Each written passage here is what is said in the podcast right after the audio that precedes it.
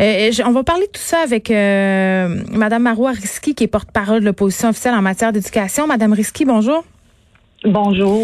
Écoutez, moi, quand j'entends des choses comme ça, ça me fait deux affaires. La première, quand même, euh, je me dis, Monsieur Robert, je le promis sur toutes les tribunes environ que les enfants qui avaient des membres de familles vulnérables pourraient bénéficier de la scolarité à distance. Et là, on se rend compte, euh, en, en, voyant toutes sortes de cas surgir un peu partout sur les médias sociaux, que c'est pas vraiment aussi facile et évident qu'on pense. Oh non, non, écoutez, c'est littéralement les 12 travaux d'Astérix. Et il y a une expression qui dit le ridicule ne tue pas, mais dans ce cas-ci, la vérité, c'est que c'est oui. Euh, c'est une mère, une survivante du cancer, qui vient d'apprendre aussi qu'elle doit avoir un rendez-vous pour vérifier si une autre bosse que surgit, si jamais c'est un cancer ou pas. Alors, avec cinq enfants, et une chance que vous l'avez entendu, c'est une femme très éloquente, mais c'est pas tout le monde qui a la même énergie. Moi, j'ai parlé. Oui, elle est combative, mais oui, elle était aussi épuisée. Et c'est pas normal que les parents du Québec, en pleine pandémie mondiale, hmm. doivent faire les douze travaux d'Astérix et être devant vraiment une bureaucratie qui manque de cœur. Ben oui, puis j'allais dire euh, l'autre chose moi qui, qui vient me chercher là-dedans, c'est vous l'avez dit là, elle est éloquente, c'est une chance qu'elle a, mais il y a bon nombre de parents qui n'ont pas la force ni les ressources de se battre. Et j'ai l'impression que si les situations ne se rendent pas jusque dans les médias, si d'autres politiciens ne sont pas interpellés, il se passe rien. Ben, c'est exactement vrai parce que la, Mme Barré m'a contacté hier. Je lui ai dit, écoutez, je m'en occupe personnellement. Mm. J'avais discuté avec le bureau de M. Roberge et rapidement, ce que j'ai, immédiatement ce que j'ai fait, mais je peux vous dire que elle n'est pas seule dans son coin parce que c'est pas vrai que la directive a été tellement claire pour les parents qui, eux, sont immunosupprimés. Mm-hmm. Il y en a tout plein d'autres là, que depuis trois semaines essaient de se virer de bord parce que c'est seulement depuis trois semaines qu'on sait qu'on peut avoir un bien médical. Mais savez-vous quoi? La liste des, des maladies, là, elle n'est pas publique pour tout le monde. Elle est envoyée au médecin, mais les, les parents, là, eux autres, ils savent pas euh, qu'est-ce qui rentre euh, dans, la, dans la case et comment que le billet doit être parfaitement bien écrit pour plaire aux fonctionnaires.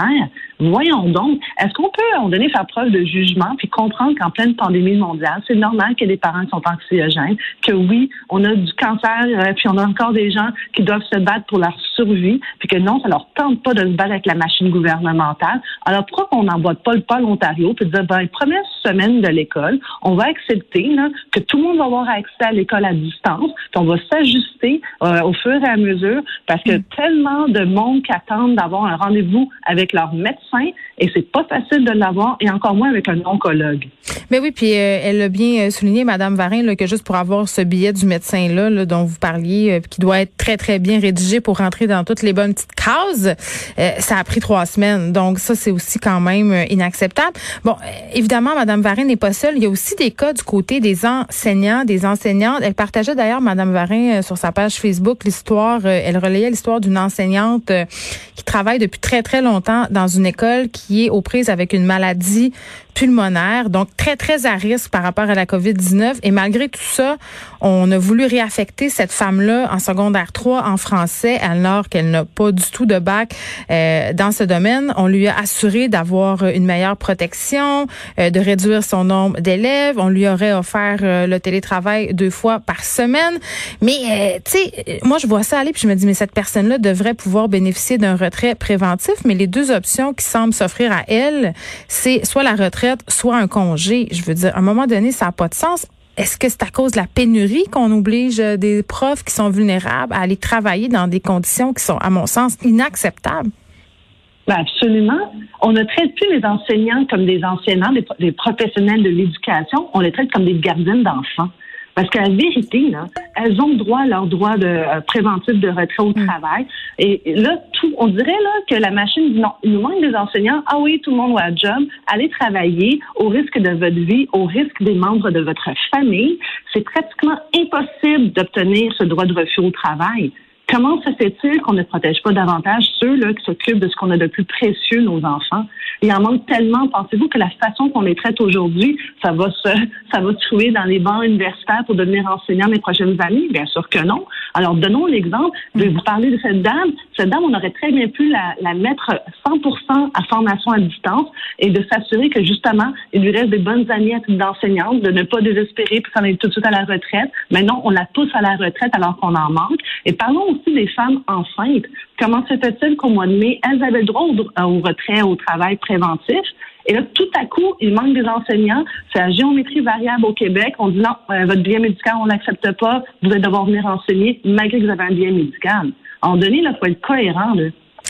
Bon, euh, on s'en doutait que ça allait arriver, euh, Madame Risky, là, mais on commence à avoir de plus en plus euh, de cas de COVID-19 dans les écoles. Par ailleurs, euh, au gouvernement va publier une liste des écoles vers les 15 heures où il y aurait au moins un cas. Qu'est-ce qui va se passer? Est-ce qu'on devrait reconfiner les écoles?